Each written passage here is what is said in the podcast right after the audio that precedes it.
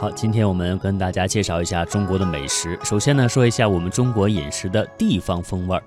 啊，说起我们中国饮食啊，从其实呢，从明清以来，公认的就有八大菜系了。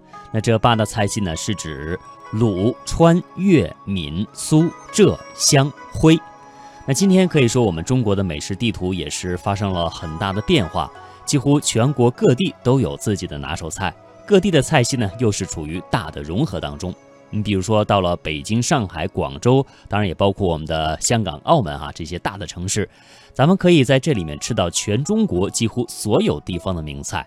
号称天府之国的四川是饮食的天国，在四川几乎走进任何一家小饭馆，都可以吃到一顿味道鲜美、价格便宜的饭菜。四川菜使用的原料并不特别，但是它的调味品放得非常特别。四川菜口味偏辣，但辣呢并不是它的特点。比如像湖南菜、贵州菜也辣，四川菜的辣是辣中带麻，麻才是川菜独有的风味。四川有被称之为是三椒的花椒、胡椒、辣椒的配料，还有风味独特的豆瓣酱，又有一套独特的制作功夫，这才使川菜风靡天下。四川火锅也举世闻名。那近年来呢，又涌现出了像谭鱼头这样非常著名的品牌。嗯，相信我们香港啊，也有很多的川菜馆子。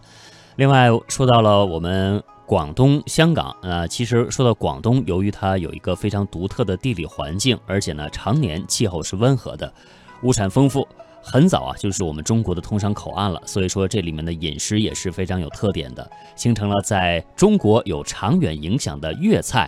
粤菜呢追求新奇，好生猛海鲜，在烹制上手段也是非常讲究的。那粤菜所烹制的这个煲汤，历来为人们所喜爱。浙江菜系呢是风味比较清淡啊，精致玲珑，是南方菜的代表之一。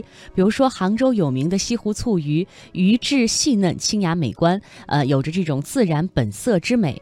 四川呃，世界各地的中餐馆吧，大多是都有这道菜的，但是往往不及在杭州吃到的正宗，因为没有西湖的鱼和西湖的水。